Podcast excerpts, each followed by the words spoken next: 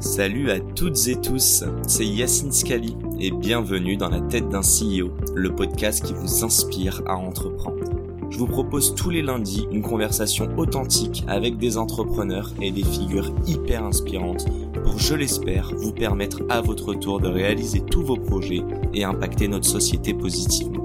N'hésitez pas à vous abonner au podcast et nous dire ce que vous en pensez en commentaire. Sans plus attendre, je vous souhaite un excellent épisode.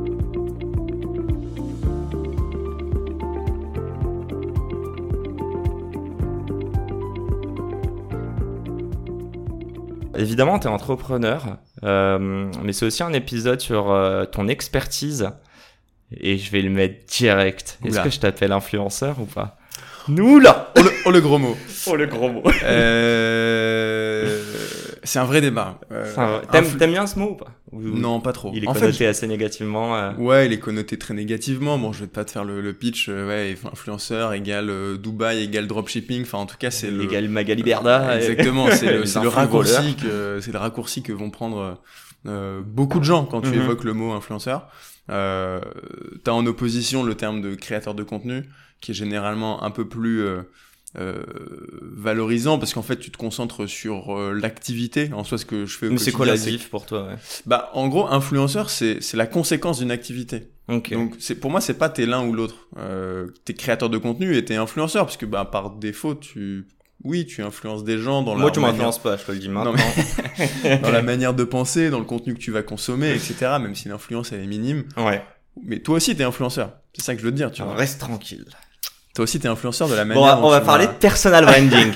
on est d'accord sur, sur le jargon? On est on est complètement d'accord là-dessus Bon, j'ai dit que tu étais entrepreneur et je t'ai parlé de cette expertise. Est-ce que tu peux te présenter, nous expliquer un peu, euh, ouais, ça va être quoi la thématique euh, On va pas parler de Magali Berda tout le podcast. non Non, c'est pas le but. Euh, alors, pour me présenter rapidement, donc euh, bah, je m'appelle Max Ortizon. Euh, Max pour les intimes. Exactement. Max Tyson, sorry. J'aimerais bien. Mais non, c'est Tison, euh, très très français. Sans le Y. Euh, pour me présenter, donc, bah, je suis le dirigeant de Premier Plan. C'est une agence de personal branding. On fait du, on fait de la création de contenu vidéo pour des entrepreneurs qui veulent développer leur image sur les réseaux, prendre la parole, raconter leur histoire, leur expertise, etc. Et donc, euh, et à côté de ça, j'ai la casquette que non pas d'influenceur, mais de créateur de contenu euh, sur les réseaux, parce que même, bah, je fais des vidéos sur euh, TikTok, Instagram, tout ça. Ouais. Et en gros, c'est aussi un peu pour moi, excuse-moi, un peu pour moi un, un bac à sable pour tester pas mal de choses euh, en termes de vidéos et que j'applique aussi ensuite avec euh, avec mes clients. Donc sur les comptes, on a en tout euh, un peu plus de 100 000 abonnés partout sur euh, TikTok, Instagram, euh, Facebook, tout ça. Et, euh, Aïe, aïe, aïe. 100K, la- faut le dire. L'influenceur. exactement. Mais donc euh, donc ouais, donc voilà un peu comment je me je me présente généralement.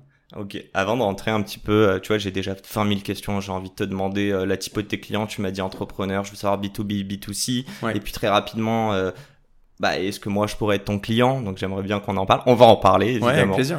Euh, il me fera une ristourne, ne vous inquiétez pas. et euh, non, non, avant ça, j'aimerais, je vais te balancer TikTok et Google. Euh, Tu peux m'expliquer un petit peu, euh, bah, en gros, t'as bossé là-bas. Ouais. Euh, ouais, en fait, comment ça t'est venu, même tout ça, le personal branding, la création de contenu? Ouais, euh, alors effectivement, euh, moi je viens du monde de, de ces boîtes-là. J'ai bossé pendant 5 ans en tout chez Google, puis chez TikTok.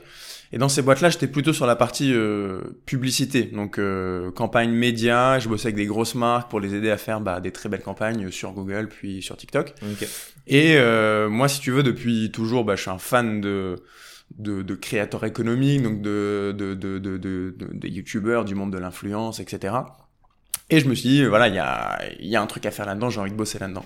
Et donc j'ai monté une première boîte avec un pote où on bossait avec des, euh, justement ces gens-là, des créateurs de contenu, pour les aider à se développer sur, euh, sur des nouveaux réseaux. On a aussi bossé un peu avec quelques marques pour les aider à se lancer sur TikTok et ce genre de choses. Et en fait, au fur et à mesure, moi je me suis rendu compte que, ben, T'as d'un côté, en tant, en tant que créateur de contenu et pour travailler avec des créateurs de contenu, Ouais. je vois les énormes euh, opportunités que, qui se cachent un peu dans ce monde-là et les, les portes que ça peut ouvrir et tout ce que tu veux. Et de l'autre, je vois aussi un monde euh, d'entrepreneurs euh, qui euh, euh, essayent de plus en plus de euh, se montrer personnellement, de prendre la parole, une montée en puissance de, de LinkedIn, du ghostwriting sur LinkedIn, etc. Et moi, je me dis un peu, euh, il y, a, il y a un truc à faire entre ces, ces, ces deux choses-là. Le format vidéo, il offre une, une- un reach de malade, une, une exposition de fou, Mhm. et ben euh, ces entrepreneurs-là, ils ont tout intérêt à en bénéficier aussi. J'ai vu plein de de- de- d'influenceurs, comme tu dis, euh, devenir entrepreneurs, et là on est un peu dans un mood où les entrepreneurs veulent aussi devenir un peu influenceurs. C'est vrai que c'était le shift, ouais. Que au début tu créais euh, du contenu et puis très vite, enfin j'en ai vu plein, que ça soit euh, créer un bouquin, euh, des formations, etc. Vendre des fringues, tout ça. ouais, ouais, non, mais c'est exa- ouais, c'est vrai. Ou une marque de frein, en fait, tu génères une communauté autour de valeurs et t'en crées un produit.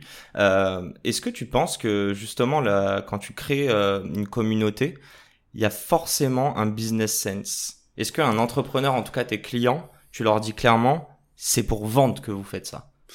Euh, Alors il y a deux questions dans ta question. Ouais, Euh, parce que Classique. classique. La première question qui est de dire, est-ce que quand tu crées une communauté, il y a forcément un objectif business? Ouais. Quand tu es entrepreneur, en tout cas, oui. Euh, je pense que si tu le fais, c'est pas pour euh, uniquement la beauté du geste, euh, t'espères en tirer des choses. Et ça peut être pas forcément juste je veux vendre mes produits ou vendre des formations, mais t'espères que du moins à moyen ou long terme, le fait d'avoir cette image personnelle forte, bah, ça aura des, des répercussions et des externalités Crédibilité. positives, crédibilité, Mhm. autorité, juste te faire rencontrer du monde, qui peut derrière mener à du business, donc plutôt oui.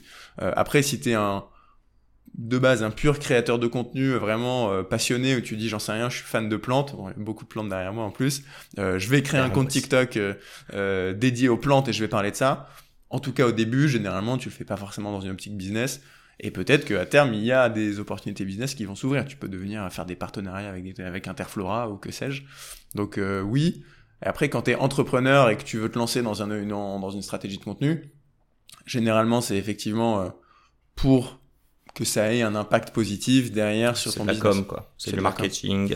Ouais. J'aimerais savoir là là-dessus, euh, est-ce que tu estimes justement que, alors on prend le chemin inverse, on n'est pas de l'entrepreneuriat vers les réseaux, mais plutôt juste arriver sur les réseaux. Ouais. Si demain, euh, moi, ça peut être un bon exemple, j'allais te parler de tes clients, mais ils ont déjà une activité. Mais est-ce qu'il y a des gens qui peuvent se lancer dans l'optique de vendre quelque chose, même s'ils n'ont pas encore créé un produit? Donc je m'explique.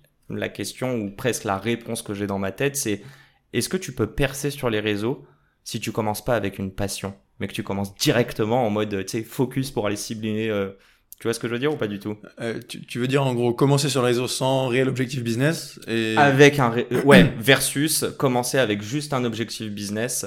Euh, En gros, ce que j'essaye de comprendre, c'est quand tu crées un produit ouais ou un service, tu vas le faire pour le vendre. Et Ouais. l'argent sera un produit dérivé de la valeur que tu crées pour ton client. Ouais. Mais quand tu es sur Instagram, TikTok, etc., pareil pour toi, tu vois, est-ce que même quand tu as commencé à être actif sur les réseaux, c'était pour premier plan? Ou est-ce qu'à l'inverse, tu t'es dit, j'ai envie de partager, c'est ma passion, et tu t'es rendu compte, tu vois, par la Ouais. suite qu'il y avait ça. Et je me dis, dans ça, est-ce qu'il y a un apprentissage de se dire, commencer avec une passion et peut-être que demain tu as 20 000 abonnés, qui n'est pas les, les 100 et quelques que toi, mais Ouais. juste te dire, ok, il y a 20 000 personnes qui me suivent, sont intéressées par ce sujet, et j'ai déjà eu pas mal de demandes de personnes qui sont prêtes à payer. Tu Ouais. vois ce que c'est un chemin Ben, inverse. 100%, 100%. Et moi, pour le coup, ce compte-là, euh, mon compte actuel que j'ai à 100, plus de 100 000 abonnés, j'ai commencé en faisant des vidéos de culture générale à la con où je me disais, euh, moi, je me pose mille questions toute la journée et genre, typiquement, Capital du.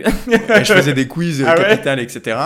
Les toutes premières vidéos, quand je- quand j'ai eu l'idée de ce compte, je me baladais sur la plage et je voyais les marées. Et je me suis dit, comment ça fonctionne les marées? Et tu sais, tu sais un peu, genre, ouais, il y a la lune, il y a machin, mais Mar- Comment Ah ouais, c'est avec la exactement, lune, tu- marée haute, marée basse? Exactement. Oh, Bon, putain. je, je vais pas te faire un cours euh, maintenant. Non, mais attends, je suis grave curieux. Pédagogie, vas-y. Non, mais en gros, tu sais, t'as les astres, euh, t'as d'un côté, euh, en gros, t'as la, les lois de la gravitation universelle, Mhm. les, les- des grosses masses s'attirent, et en Mhm. gros, quand t'as la Lune qui, qui est d'un côté de la Terre, là t'as la Terre, là t'as la Lune, bah la Lune attire d'une certaine manière la Terre, et donc l'eau va plus se pencher de ce côté-là, donc ce sera marée haute de ce côté-là. Et de l'autre côté sera marée basse. Ah putain, c'est. Mais c'est- et c'est logique, quoi. Et donc, tu vois, moi j'avais entendu que c'était un truc de Lune et tout, et en vrai, là je te l'ai fait en version très simplifiée. Non, mais je vois, c'est c'est plus compliqué que ça. Newton la pomme, c'est comme si t'inverses le truc et qu'au final, je sais pas, la- l'arbre, tu vois, va, Et- va plus loin, bah du coup, il y aura une plus grosse chute et ok, et une Et plus grosse attirance. ouais. T'as une marée qui est due à, ça, Mhm. et une autre marée qui est due à la force centrifuge de la Terre. Donc en fait, quand t'as beaucoup d'eau qui est là, si la Terre tourne comme ça, t'auras beaucoup d'eau aussi qui sera projetée de l'autre côté. Logique. Donc c'est... euh, Non, mais j'imagine une sorte de lavabo ou quoi, enfin, mais je Ouais, vois exactement. logique. Ok. Donc bref, gros, Merci, gros Max. aparté euh, Merci. sur les... mais tout ça pour dire que j'ai commencé effectivement avec des trucs euh, qui moi me faisaient kiffer, J'ai- j'aime me poser ce genre de questions, etc. J'ai fait des quiz capital, drapeau et tout, ça me faisait marrer. Et au fur et à mesure, ça a bien pris. Et effectivement, je me suis dit, ben, ouais, ça, c'est aussi un, c'est un, c'est un asset, tu vois, c'est un actif. Euh, c'est un comment dire le fait de savoir faire des vidéos qui vont intéresser les gens c'est ça a de la valeur tu vois à quel moment euh, il y a eu un palier où tu t'en es rendu compte? Et est-ce que c'est euh, en termes d'abonnés ou juste en termes de DM de personnes qui t'ont dit tu pourrais m'aider ou tu vois ce que je veux dire? Bah si tu veux moi en vrai mon idée de business elle est pas venue directement de ce compte là elle est venue de enfin mon activité de créateur de contenu c'était plus un, un, à côté à côté de ce que je faisais euh, d'un point de vue pro. Mmh. et on va dire que c'est la convergence de ces deux mondes là qui ont donné ce que ce que je fais aujourd'hui. Je dirais que là aujourd'hui, euh, ma présence sur les réseaux, en tout cas Insta, TikTok, c'est une manière de à la fois de me faire connaître et de montrer à mes clients euh, c'est un peu un argument d'autorité tu vois de dire bon bah voilà on a euh, si on cumule tout 500 000 abonnés sur les différents réseaux c'est une manière de prouver qu'on comprend un peu les mécanismes de comment ça se passe en fait sur TikTok sur YouTube évidemment le logique comme ce compte Instagram qui te dit euh, je peux te faire gagner 100 000 vrais abonnés mais qui est follow par deux personnes tu vois. Exactement. Mais donc euh, donc ouais et aujourd'hui moi je continue de le garder parce que comme je te disais c'est un peu un bac à sable qui me permet de de tester des nouveaux formats des tu prends du plaisir? Ouais je kiffe. Tu kiffes ouais? Je kiffe. Franchement je kiffe. C'est pas toujours euh, parce que c'est du taf les gens bah, on pas va compte. parler mais, mais clairement et c'est la fin de cet épisode. Si cet épisode vous a plu, n'hésitez pas à nous soutenir en nous mettant 5 étoiles sur les plateformes, en vous abonnant évidemment et en nous laissant des commentaires. Hâte de vous retrouver la semaine prochaine. Ciao